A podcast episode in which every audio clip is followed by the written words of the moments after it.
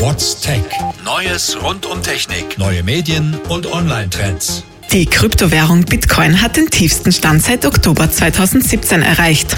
Auf der Handelsplattform Bitstamp erreicht der Bitcoin-Kurs nur noch 5.173 Dollar. Zum Vergleich, letzten Dezember ist der Kurs noch bei 20.000 Dollar gestanden.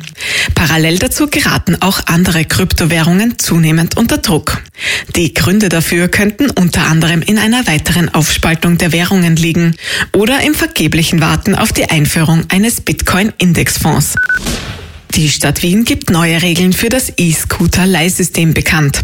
Die elektrisch angetriebenen Tretroller sind zwar schnell und umweltfreundlich, aber auch störend. Zum Beispiel, wenn sie falsch geparkt werden. Die Firma Lime kassiert jetzt erhöhte Gebühren, wenn das Fahrzeug in einer Fußgängerzone oder am Gehsteig abgestellt wird. Und der Anbieter Bird drosselt automatisch die Geschwindigkeit des Scooters, wenn die Route über die Maria-Hilfer-Straße führt. Die NASA hat sich für einen Landeplatz am Mars entschieden. Der neue Rover soll vom Jezero-Krater aus den Mars erkunden. 2020 geht die Reise los. Ein Jahr später soll der Rover dann in dem Meteoritenkrater landen. Seine Mission? Spuren von Leben ausfindig machen. Der Entscheidung ist eine fünfjährige Suche nach dem idealen Landeplatz vorangegangen. Das AMS testet die Einführung eines Algorithmus zur Einteilung der Arbeitslosen in drei Kategorien. Ab sofort können die Mitarbeiterinnen des Arbeitsmarktservices Einsicht nehmen in die Arbeitsmarktchancen ihrer Kunden. Diese werden von einem Computer berechnet und in die Kategorien A, B und C eingeteilt. A steht dabei für sehr gute, B für mittlere und C für eher schlechte Chancen am Arbeitsmarkt. Konkrete Auswirkungen auf die Situation der Arbeitslosen hat das neue System aber erst 2020. Der Leuchtenhersteller zum Tobel schließt einen Produktionsstandort der Tochterfirma Tridonic in Jennersdorf. Ein Teil der Produktion wird nach Dornbirn ausgelagert. Ein weiterer Teil in ein neu eröffnetes Werk in Nisch im südlichen Teil Serbiens. Bis nächsten November werden 90 MitarbeiterInnen in Jennersdorf ihren Arbeitsplatz verlieren. Die Forschungs- und Entwicklungsabteilung soll aber am burgenländischen Standort erhalten bleiben. Frankreich verabschiedet zwei Gesetze gegen die Verbreitung von Falschmeldungen. Präsident Emmanuel Macron hat sich dem Kampf gegen Fake News verschrieben.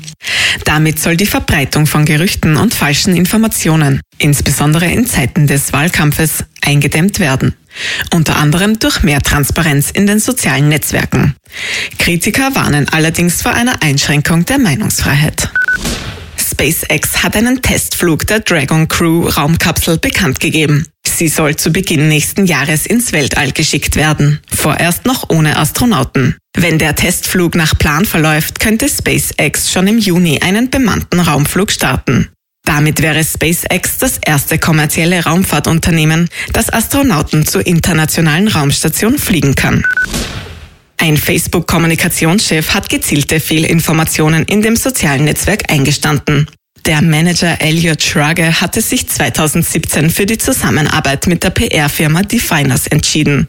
Diese hat daraufhin Falschinformationen verbreitet, um Facebook-Kritiker in ein schlechtes Licht zu rücken. Unter anderem George Soros, der Facebook als Bedrohung für die Gesellschaft bezeichnet hat. Der verantwortliche Facebook-Manager hat schon im Sommer seinen Rücktritt angekündigt. Facebook zahlt 100 Millionen Euro an Italien. Die italienischen Behörden haben dem Konzern Steuerhinterziehung in der Höhe von 300 Millionen Euro vorgeworfen. Facebook soll die Gewinne durch Werbung in Italien in anderen Ländern mit besseren Bedingungen versteuert haben. Und das in den Jahren von 2010 bis 2016. Jetzt haben sich Facebook und Italien auf eine Nachzahlung geeinigt, um das Steuerverfahren abzuschließen.